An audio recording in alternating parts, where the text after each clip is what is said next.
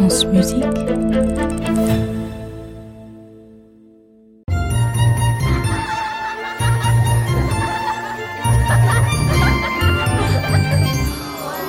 contes de la Maison Ronde, l'énigme des portraits oubliés.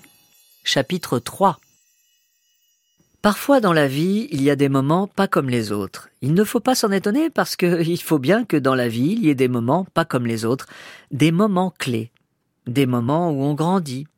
Paul suit Rosine le long de la galerie des portraits de ses ancêtres, avec elle il remonte le temps et commence à découvrir leur histoire.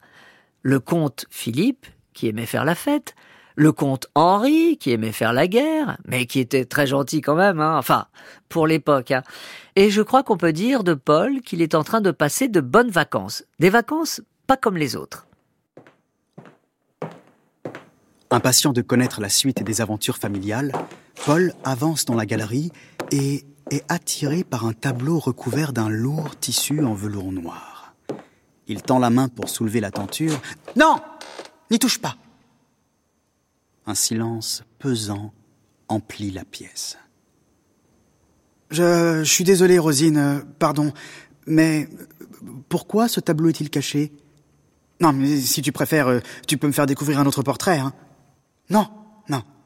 Je dois te parler de ce portrait, car c'est à ce moment-là que tout bascule, que le drame s'abat sur ta famille. Mais, s'il te plaît, laissons ce rideau baissé.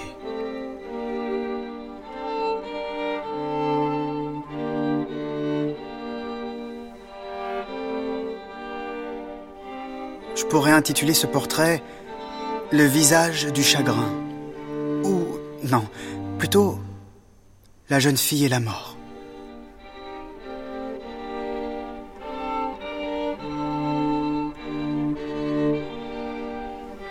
Il a été peint en, en 1824. Il est celui de la fille de ton arrière, arrière, arrière, arrière grand-père, le comte Gabriel. Belle, intelligente, elle était fiancée à un jeune homme merveilleux, prénommé Léandre. Tout la destinait au bonheur, mais c'était sans compter cette tradition stupide de l'époque, le duel au pistolet.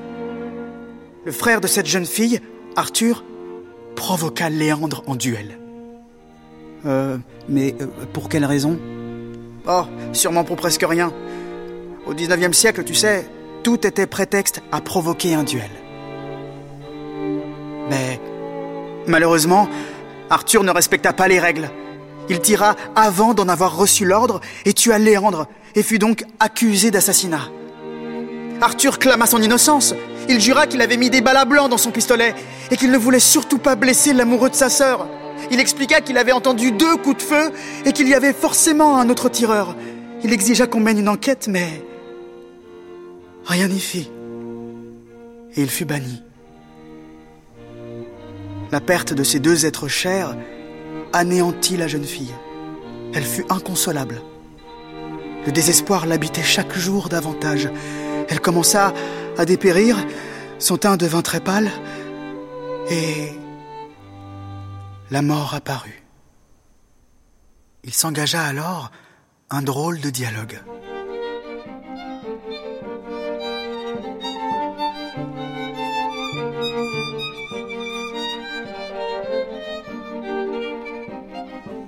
Tout d'abord, la jeune fille supplia la mort de la laisser tranquille.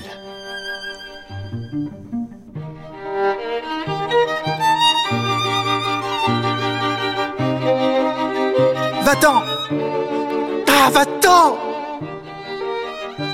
Disparais tu squelette. Disparais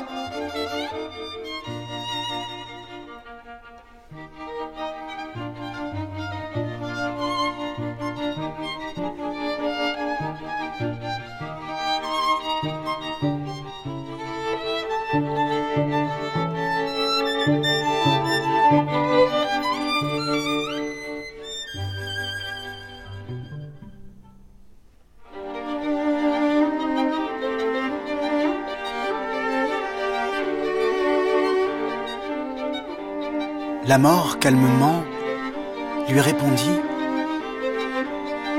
Donne-moi la main, douce et belle créature. Je suis ton ami. Tu n'as rien à craindre.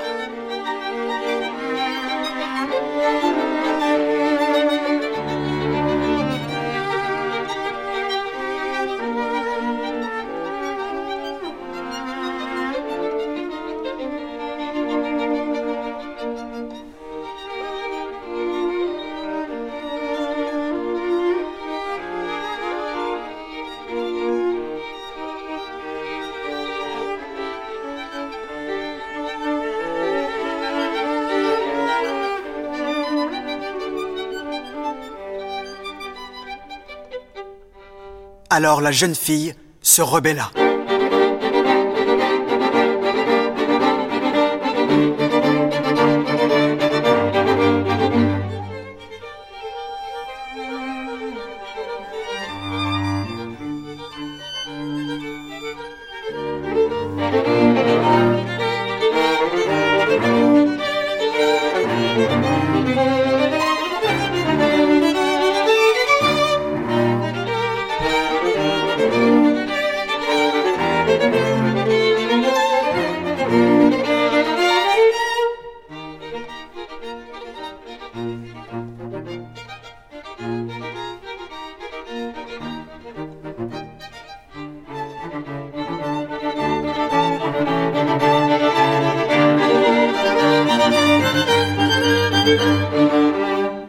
La mort lui promit la sérénité.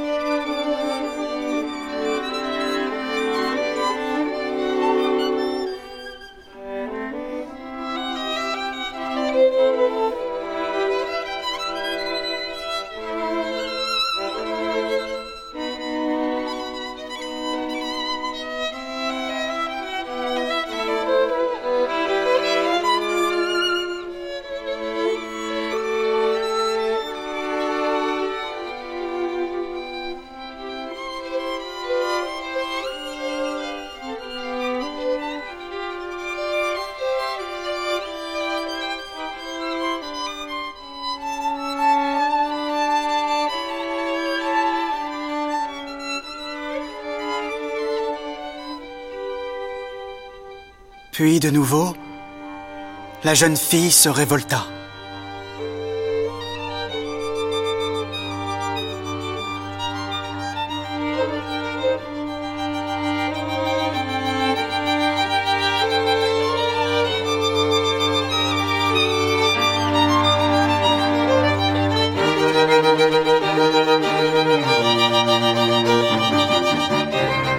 Je suis encore jeune Il ne me touche pas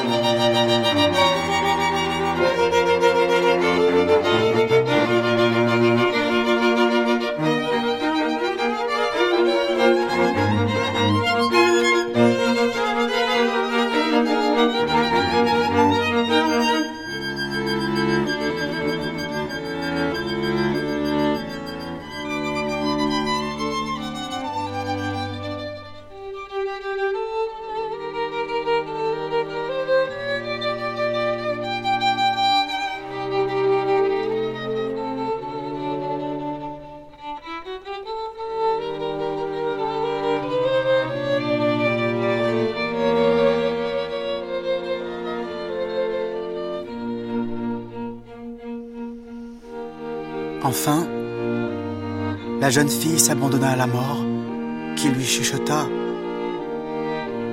Tu dormiras apaisé dans mes bras ⁇